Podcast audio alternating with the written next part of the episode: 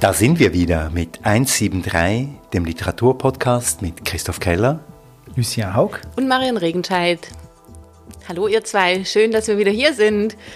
Was für eine seltsame Woche. Es ist die erste Woche nach dem Nicht-Festival. Corona schlägt auf die Stimmung, zumindest bei mir, und alles Kulturelle wird mehr und mehr abgesagt. Aber ich bin froh, dass wir hier weitermachen. Wir werden noch drei Festivalbücher besprechen und dann schön weiter den Neuerscheinungen entlang. Aber bevor wir nach vorne schauen, schauen wir doch mal zurück. Habt ihr Feedback bekommen und wie hat Antonia bei euch so nachgehalten? Das Buch, das wir das letzte Mal besprochen haben? Ich habe noch einige Male zurückgedacht an das Gespräch, das ich mit Gabriela Zalapi führen durfte. Ich habe nicht damit begonnen, ein Tagebuch zu schreiben, aber ich musste viel darüber nachdenken, was die Form Tagebuch eigentlich in der Literatur und in den Romanen für eine Rolle spielt. Marion. Ja, mir ging es ähnlich, wobei ich äh, mich dabei ertappt gefühlt habe, wie ich selber angefangen habe, mit meinen alten Tagebüchern zu blättern. Ähm, und das spannend fand einerseits und irgendwie auch dann im Vergleich mit dem Tagebuch, das wir gelesen haben und besprochen haben, ähm, auch eher erbärmlich fand. Aber es ist ja gut, dass ich lieber lese als schreibe. Ja, und ich muss sagen, ich bin irgendwie so in diesen Familiengeschichten von ähm, Gabriela Salapi äh, hängen geblieben und es ging mir ein bisschen wie dir, Marion. Ich bin dann auch so wieder zurückgegangen, auch ein Stück weit in meine eigene Familiengeschichte und die Macht von Familie. Ich habe es, glaube ich, im letzten Podcast schon gesagt. Macht der Familie und was Familie mit einem macht, das ist mir wirklich äh, geblieben. Wir werden wahrscheinlich auch heute viel über Familie sprechen, aber noch mehr als über Familie, über Liebe. Und darauf freue ich mich. Vielleicht sogar auch über die verschwenderische Liebe. Wir reden heute über das Buch von Meral Kureishi, Fünf Jahreszeiten, das vor kurzem im Limat Verlag erschienen ist. Ja, Meral Kureishi kam im Alter von neun Jahren mit ihrer Familie aus dem Kosovo in die Schweiz. Sie studierte Germanistik und war am Literaturinstitut in Biel und ihr erster Roman mit dem Titel Elefanten im Garten wurde 2015 für den Schweizer Buchpreis nominiert. Meral Kureishi lebt, wie auch in ihrem zweiten Roman gut zu erkennen ist, in Bern. Jawohl, es ist ein berührender, vielleicht auch heftiger und auf jeden Fall typischer Bern-Roman eigentlich geworden. Jedenfalls, wenn man sich dort ein bisschen auskennt, kommt man voll auf seine Kosten.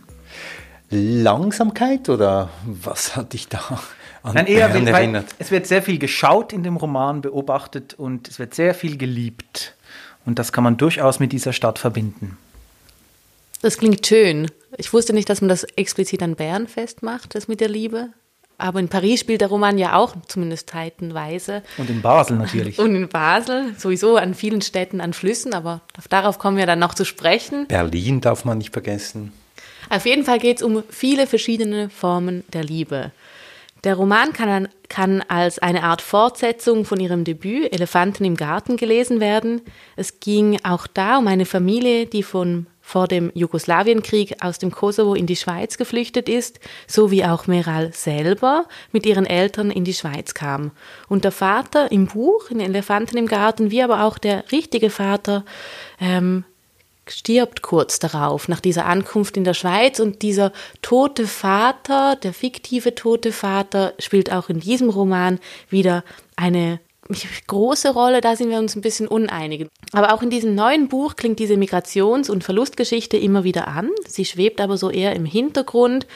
Ähm, vielleicht zusammenfassend geht es vor allem um eine Frau, die ungefähr so Mitte 20 ist, die mehrere Menschen auf einmal liebt und nicht so recht zwischen ihnen entscheiden kann. Ja, die Ich-Erzählerin, äh, die hat ihren Master in Filmwissenschaften vorerst abgebrochen und arbeitet im Kunstmuseum in Bern als Aufseherin. Und ob sie in ihrem eigenen Leben eigentlich auch Aufseherin ist, wird nicht ganz klar, aber jedenfalls gibt es da auch sehr viele Bilder und Stillleben und äh, äh, Panoramen, durch die sie sich da hangelt. Äh, die gibt es mit äh, Manuel, äh, ihrem Freund, mit dem sie wohnt und schon lange zusammen ist, mit Adam, den sie äh, in einem Theater kennenlernt und in den sie sich sofort verliebt, und mit Nicola, mit dem sie zusammenarbeitet in dem Museum. Und Paul gibt es da auch noch. Genau, es gibt diverse Männer in diesem Buch.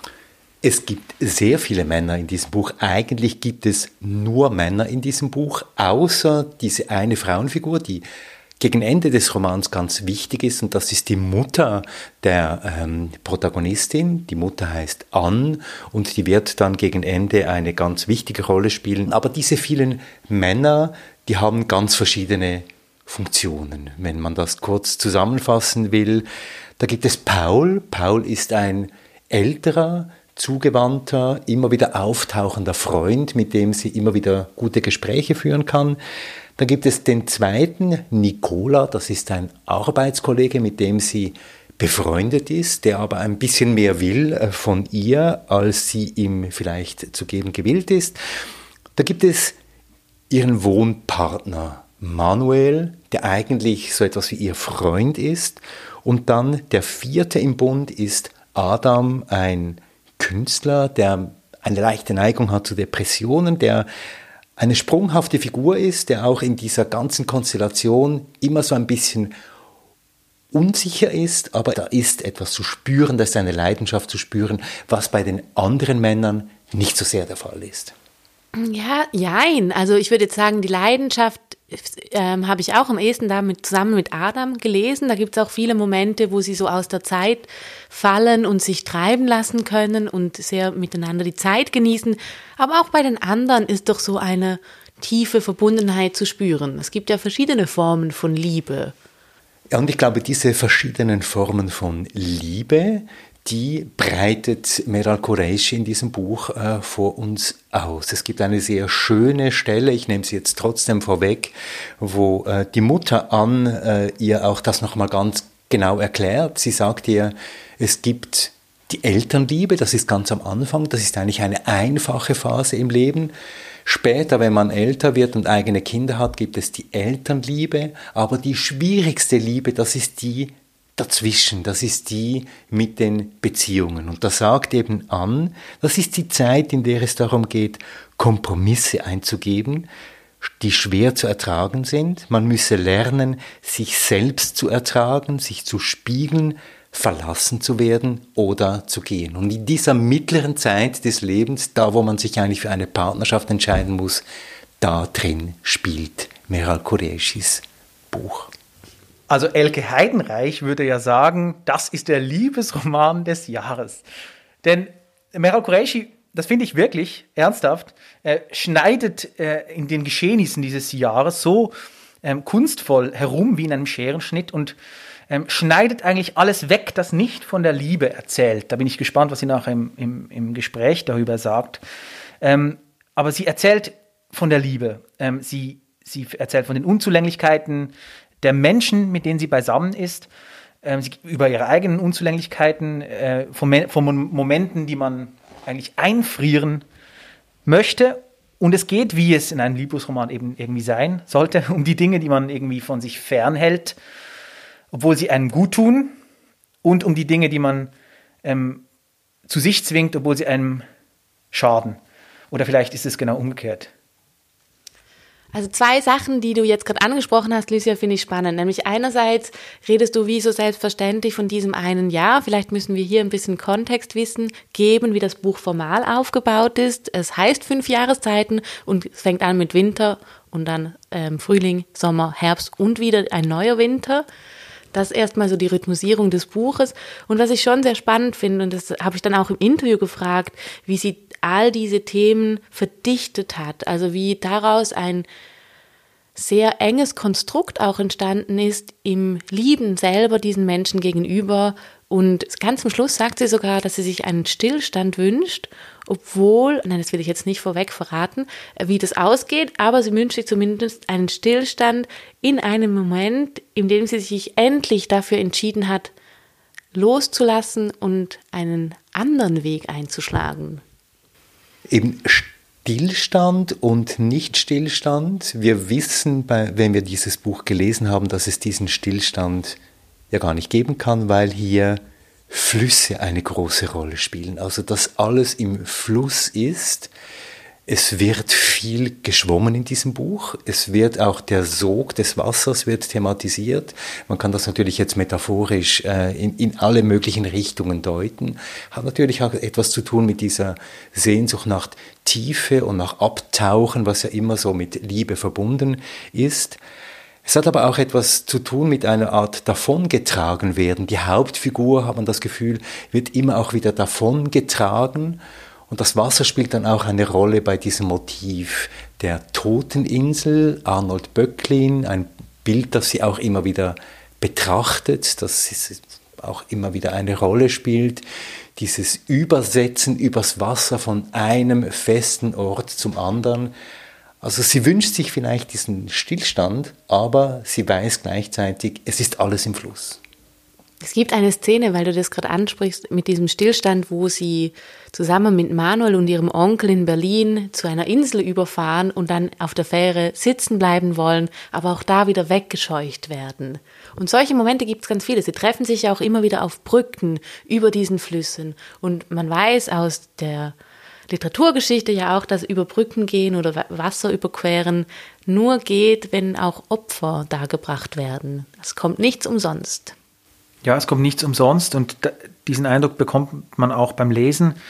Äh, diese Frau investiert viel und muss viel äh, über sich ergehen lassen, lässt auch irgendwie viel über sich ergehen, ist trotzdem aber immer eine Handelnde.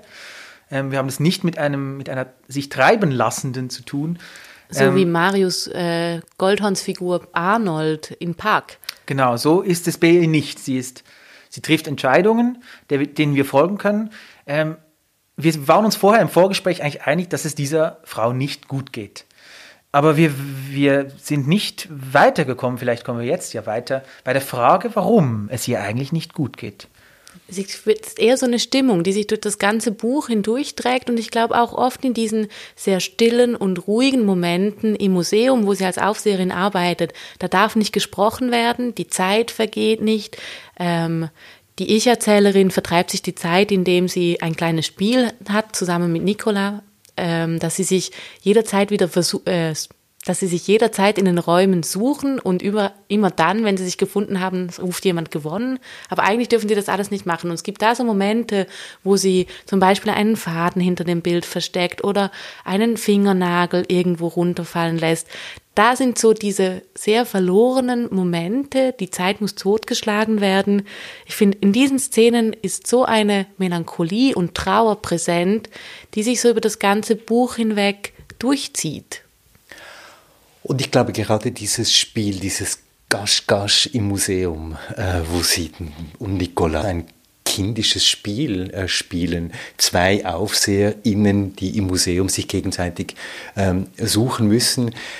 In diesem Suchen, glaube ich, liegt auch ihre Melancholie. Ich würde sagen, das ist eine Hauptfigur, ich sage es jetzt ein bisschen pathetisch, die auf der Suche ist nach dieser Liebe, nach dieser Geborgenheit, nach diesem glücklichen Gefangensein in einer Beziehung, sage ich jetzt mal. Also diese Suchbewegung nach dieser Beziehung, glaube ich, ist das leitende Motiv in diesem Buch. Also glaubst du, dass sie nach einer einzigen Beziehung sucht, nach dieser vollkommenen Liebe? Ich glaube, ja. Also man könnte dieses Buch ja lesen als eine Art exemplarisches Buch einer polyamorischen Konstellation, aber ich glaube, das ist es nicht, weil die haben ja untereinander nichts ausgemacht.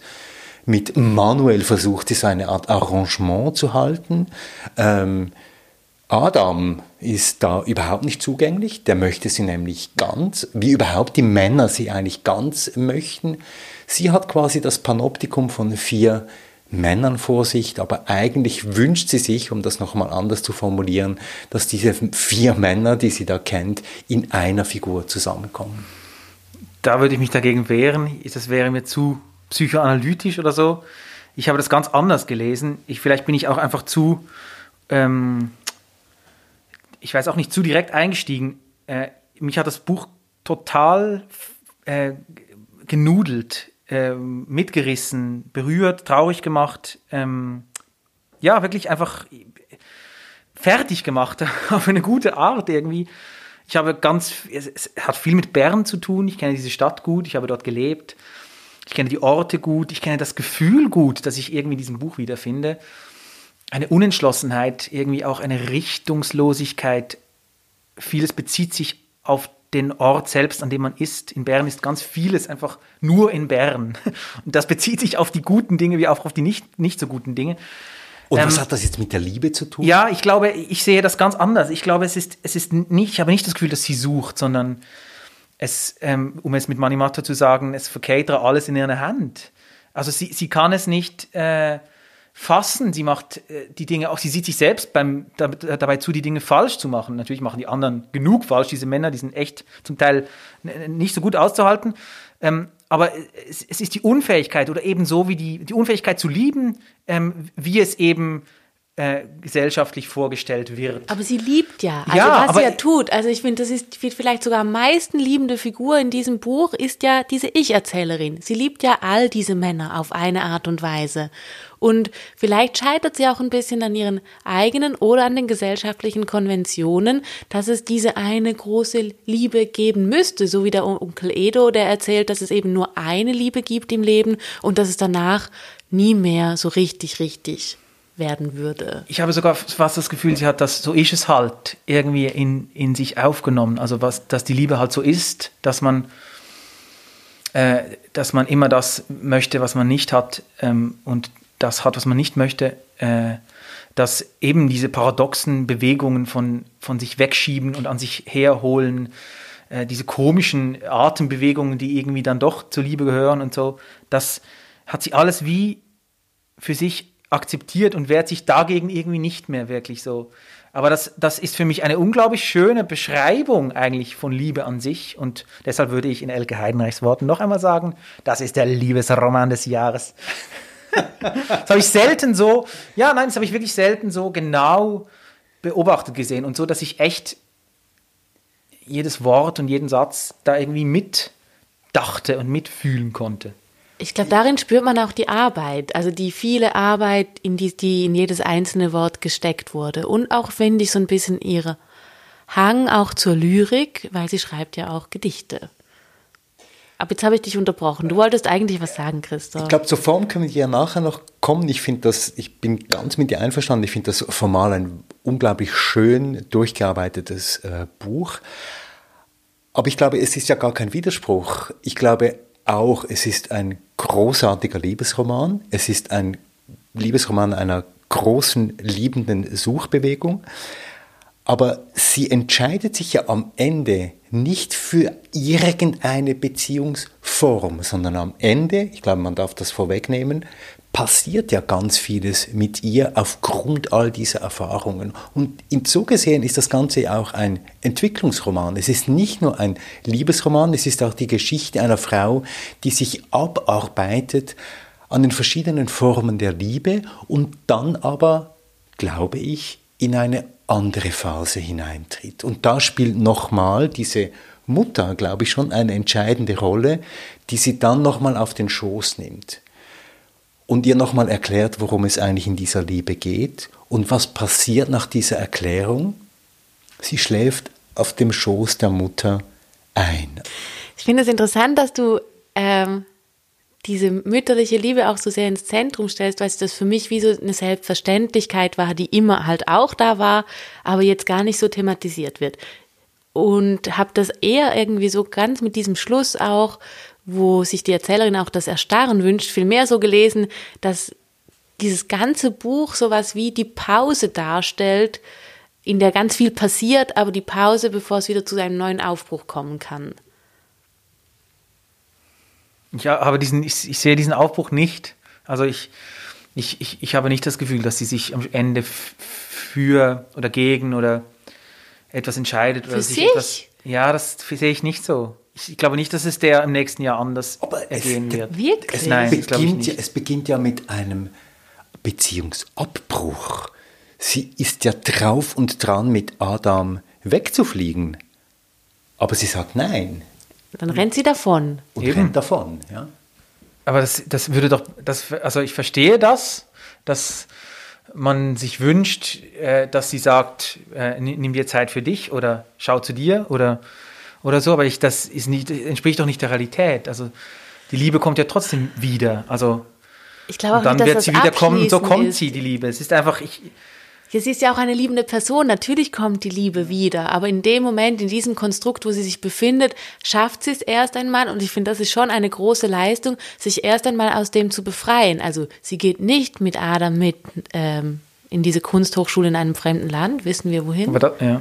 Sie ähm, schafft es Manuel, der einfach nie aus dieser Wohnung geht, dass der aus, wieder nach Hause zieht. Der geht wieder in Mutters Schoß, um das wieder aufzugreifen, was du vorher gesagt hast. Und sie schafft es auch, ähm, zumindest bei Nicola so eine gewisse Grenze zu ziehen. Natürlich, oder ich hoffe sehr, dass die weiterhin Freunde bleiben. Aber ich glaube, einfach für diesen Mini-Moment an diesem Silvester gibt es sowas wie ein Break. Und was danach ist, ich meine, da kann alles ja wiederkommen. Und ich hoffe es für diese Figur, dass sie sich noch sehr oft verliebt.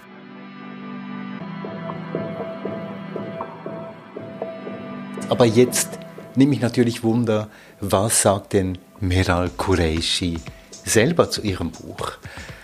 Ja, Mariam, wir haben ja. dir ja eine Challenge mit auf den Weg gegeben und Für ich habe Gespräch. ja ich weiß und ich habe echt schon wieder ein bisschen Angst, dass ich schon wieder nicht bestanden habe. Ihr überlegt euch auch immer echt schwere Sachen. Ja, also diesmal waren wir wirklich unerbittlich. Es ist wirklich eine saftige Challenge, die wir dir auf den Weg geben. Und zwar haben Christoph und ich uns ausgedacht, dass du bitte herausfindest, gerne, wenn es geht, ist ein Fluss eine einzige Verschwendung? Entschuldigung.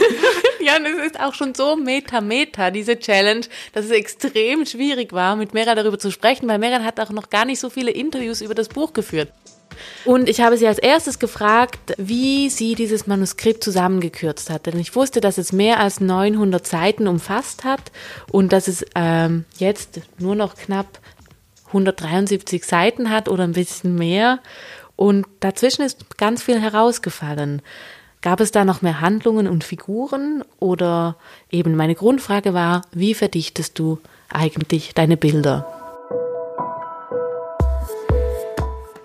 Ja, das weiß ich, weiß ich gar nicht so. Das findet dann einfach statt. Also das ist für mich wirklich auch so die Arbeit, so diese, mh, dieses Wegstreichen, Weglassen. Da kommt aber auch viel Neues wieder dazu.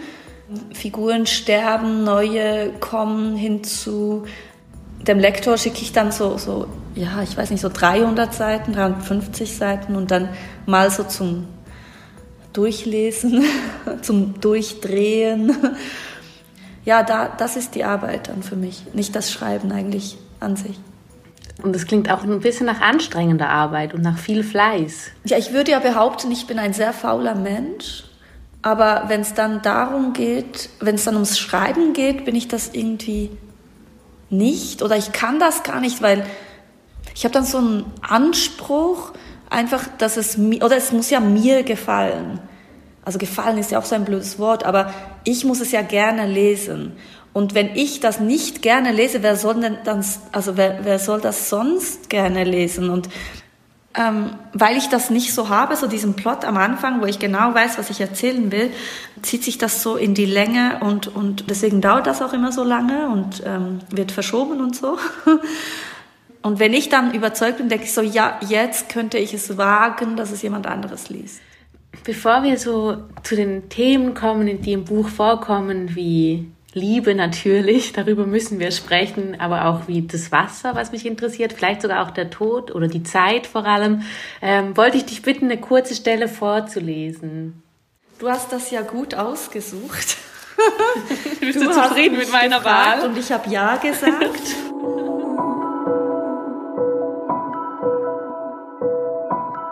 An der Aare entlang gehe ich spazieren, lasse kleine Steine ins Wasser fallen und bewege den Himmel unter mir, die Wolken in den Wellen. Die feuchte Luft saugt sich in die Kleider, legt sich auf die Haut, die Augenlider, auf die Finger, die Füße. Sie legt sich auf die Zunge und macht sie schwer. Der Kopf fühlt sich an wie Schlamm, der die Gedanken verschluckt. Dann lege ich mich ins Wasser, zähle die Brücken auf den Rücken liegend, die mir für einen kurzen Moment die Sicht nehmen, ihren Schatten auf meinen Körper legen. Ich fühle mich schwerelos. Das Wasser trägt mich, als wäre ich ein Blatt. Die Steine am Grund knirschen mir etwas ins Ohr. Ich tauche nach ihnen, um sie wieder ins Wasser zu werfen. Schwalben fliegen unter mir oder sind es Mauersegler? Sieben Monate können sie in der Luft verweilen, in die Wärme fliegen und wieder zurück, ohne Halt. Sie essen in der Luft und schlafen fliegend, bis sie wieder zurück sind, um unter dieser Brücke ihre Jungen aufzuziehen, erzählte ich Adam, als wir uns das letzte Mal zusammen im Wasser treiben ließen. Vielen Dank, Meral. Was du schon vorweg nimmst an dieser Stelle ist eben, dass es das letzte Mal ist, dass die Ich-Erzählerin und Adam in diesem Sommer in diesem Wasser treiben. Was ist los mit den beiden? Was ist das für eine Liebesgeschichte? Es ist halt ja, es, es ist ja so mit der Liebe. Also mich hat ja nicht unbedingt eine Liebesgeschichte interessiert, sondern einfach diese Begegnungen, die man immer wieder hat. Und ich, ich habe viele solche Begegnungen oder hatte viele solche Begegnungen in meinem Leben. Und nicht nur eben äh, diese romantische Begegnung, sondern es sind ja diese Männer. Also es ist der Manuel, mit dem sie zusammen wohnt, zufällig, weil der einfach mal bei ihr einzieht ähm, und nicht mehr auszieht. Und, und dann ist eben Adam, in den sie sich verliebt, auch zufällig, einfach an einem Abend. Und dann ist Nicolas, in den verliebt sie sich ja auch, das ist ein Freund von ihr. Also ähm, mit, dem mit dem arbeitet sie zusammen, aber es ist ja nicht es ist eben eine andere, ein anderes Leben, also in der Freundschaft. Was ist denn anders? Und dann habe ich mich so gefragt, halt, es hat mich immer interessiert, was ist denn eine Freundschaft? Muss denn jemand verliebt sein, um überhaupt befreundet zu sein? Oder muss da mehr sein? Muss irgendeine Anziehung, irgend, irgendetwas da sein? Und das hat mich interessiert. Und dann ist ja noch Paul da, der ältere Mann, da ist ja auch irgendwo eine Anziehung auf einer Ebene. Und das, das hat mich halt wirklich fasziniert, so diese verschiedenen Begegnungen und was entsteht da und was ist das und warum ist das so und, und wie, wie, wie tut man das dann so in eine, in eine Schublade oder eben äh, wie, was, was ist eine Liebesbeziehung? Wie, wie, wieso kann man sich nicht, wenn man in einer Beziehung ist, nicht auch in, in jemand anderen verlieben? Wie geht dann jemand anders damit um? Ähm, ist es Stolz? Warum ist man verletzt? Warum gönnt man nicht jemandem eine, eine schöne Begegnung? Das sind halt alles so Fragen, die mich interessiert haben. Ähm, sie ist eine sehr introvertierte, zurückgezogene Person, die eigentlich gerne alleine ist, aber gleichzeitig auch nicht.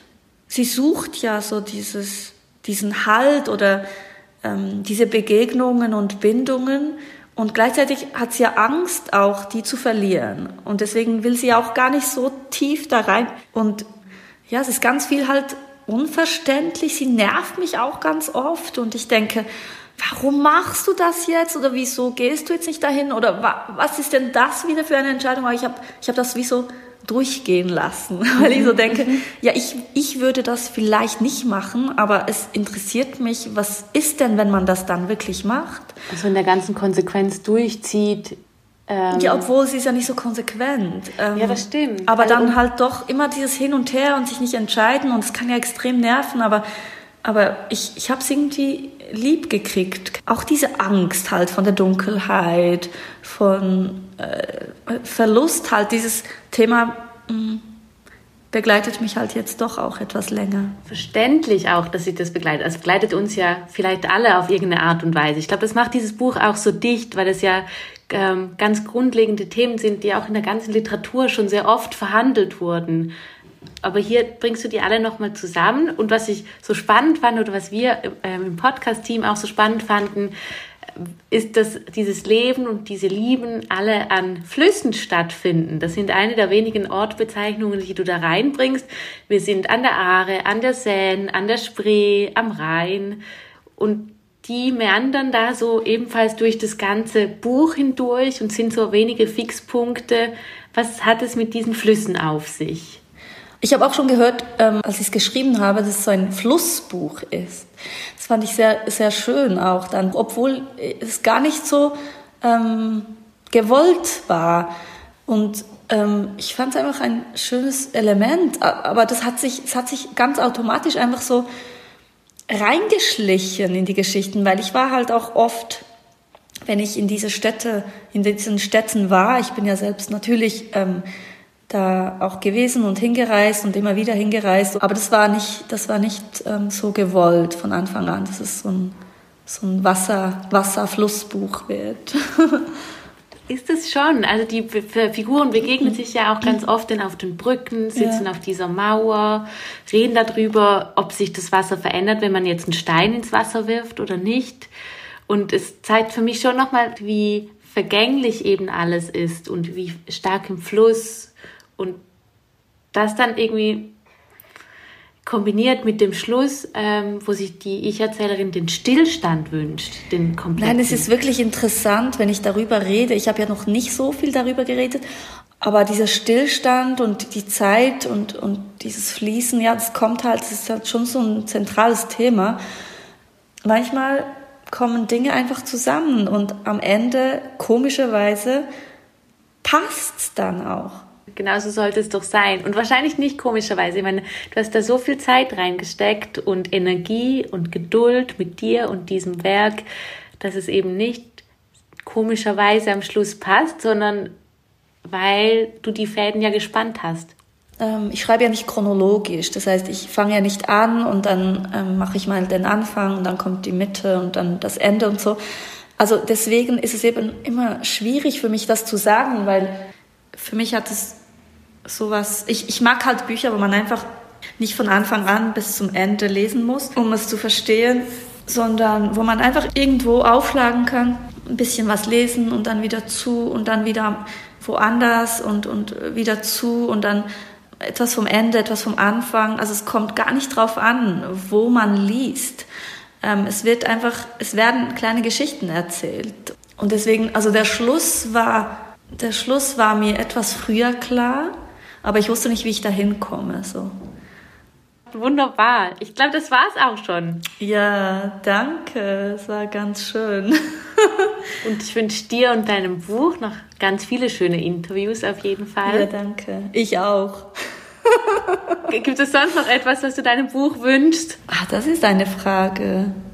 Ähm, ich wünsche mir einfach, dass, dass ganz viele Hände und ganz viele Augen und ganz viele Leute die Geschichte einfach irgendwie lesen und weitererzählen und vielleicht sich selbst oder ein Gefühl äh, wiedererkennen und äh, dass es vielleicht einfach Türen öffnet ähm, und, und ähm, einen weiterdenken lässt.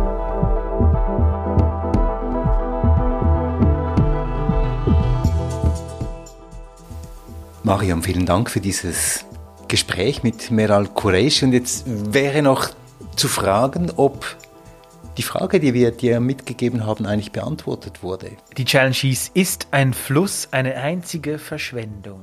Ja, was würdet ihr denn sagen? Jetzt nicht mal nur aufs Interview bezogen, so ganz grundsätzlich. Ich meine, die Frage kann man ja auch einfach nicht beantworten. Wir müssen es zugeben, diese Frage kann man wirklich vielleicht nicht beantworten. Aber ihr habt trotzdem über sehr viele sehr interessante Dinge gesprochen. Und ich finde, was Meral Qureshi ja ähm, doch, glaube ich, sehr anschaulich gezeigt hat, ist, wie dieser, dieses Buch eigentlich aus einem Fluss, muss man jetzt sagen, aus einer Art auch Verschwendung an Schreiben und nach in einer nachfolgenden, nachfolgenden Verdichtung entstanden ist. Und von dem her war dieser Aspekt der sprachlichen Verschwendung eigentlich schon vorhanden. Halb bestanden? Halb bestanden. Ich danke euch fürs Halbbestehen dieser Challenge. Wir haben noch gar nicht so richtig über die Sprache gesprochen. Was hat euch beeindruckt an dieser Schreibe oder als ihr das gelesen habt, auch an dieser, wie ich doch finde, teilweise sehr lyrischen Sprache?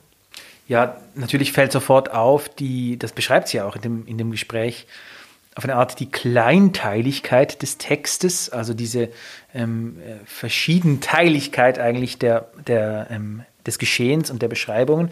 Das fällt auf, also dass wir da mit ganz vielen verschiedenen Bildern und Bildsprachen eigentlich konfrontiert sind. Dann aber eigentlich auch mit einer ziemlich unaufgeregten äh, äh, Romansprache dazwischen. Für mich hat sich das alles sehr gut zusammengefügt.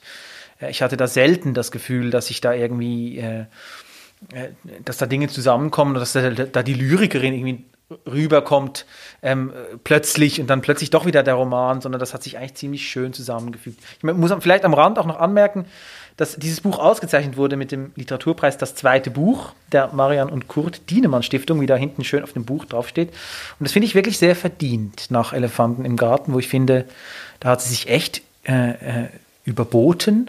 Und das ist nicht selbstverständlich, finde ich wirklich, muss man sagen. Wenn man mit dem Erstling schon so raus raketiert, dann, dann, dann, dann auch so nachzuliefern und nicht nur nachzuliefern, ja, sondern auch, auch schwierig, sich oder? selbst zu, zu übertreffen, finde ich wirklich. Also mit diesem Druck von nominiert sein für den Schweizer Buchpreis und dann nachliefern zu müssen. Und das Buch wurde auch schon 2018 angekündigt und ist erst jetzt erschienen. Also ich glaube, da ist schon nochmal viel Arbeit auch nochmal in diesen Text reingeflossen, den man auf sprachlicher Ebene schon auch fühlt. Und ich finde, es ist einfach ein unglaublich motivreiches Buch, wo sich wir haben vorher schon darüber gesprochen, wo sich ein Motiv gewissermaßen dem anderen die Hand reicht. Und es gibt auch diese schönen Vieldeutigkeiten in diesem Buch. Und eine der meiner liebsten Vieldeutigkeiten ist, als Adam der Protagonistin gegenüber sagt, oder ihr das schreibt, meine Liebe hielt an, du gingst weiter. Und dieses Anhalten, das kann man ja zumindest auf zwei Arten lesen, nämlich. Drei. Ich glaube, es sind wirklich drei Lesearten. Halten, das Zurückhalten, das ja jeder Liebe auch innewohnt, dass man jemanden natürlich auch an sich bindet, aber auch das Motiv des Aufhören und dann das dritte Motiv wäre, dass die Liebe anhält, wie ein Bus eben irgendwo anhält an einer Station. Und das nimmt dann auch wieder dieses Zirkuläre dann wieder auf, über das wir vorhin schon gesprochen haben.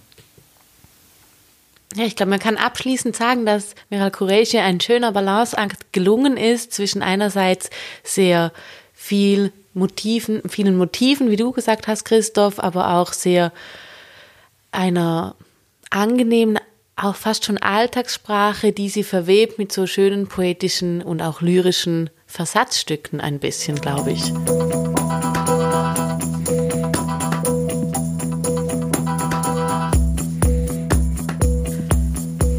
Das nächste Mal geht es auch um Liebe, aber irgendwie um ganz unheimliche Liebe, würde ich sagen. Es geht um 100 Augen. 100 Augen ist ein visionärer Roman über unsere vernetzte Gegenwart und über den Zusammenprall von Humanität und Horror. Im Zentrum von diesem Buch stehen Hightech-Plüschtiere, durch die Menschen, die sich nicht kennen, über das Internet in Kontakt treten können. Und eben auch da geht es um unerwartete Begegnungen, um unerwartete Liebe und von aber auch unersäglichem Terror. Ich freue mich darauf, mit euch darüber zu sprechen. Ein Abgrund wird sich auftun, fürchte ich.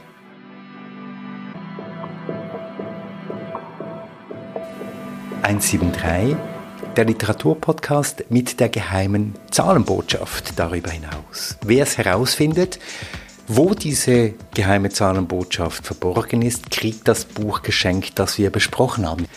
Schreibt uns einfach eine Mail an mail at 173.ch und ja, ich glaube, da können wir auch jetzt schon ankündigen, dass wir in Bälde eine Webseite haben, die nämlich genauso heißt www.173.ch 173 zusammengeschrieben. Ja.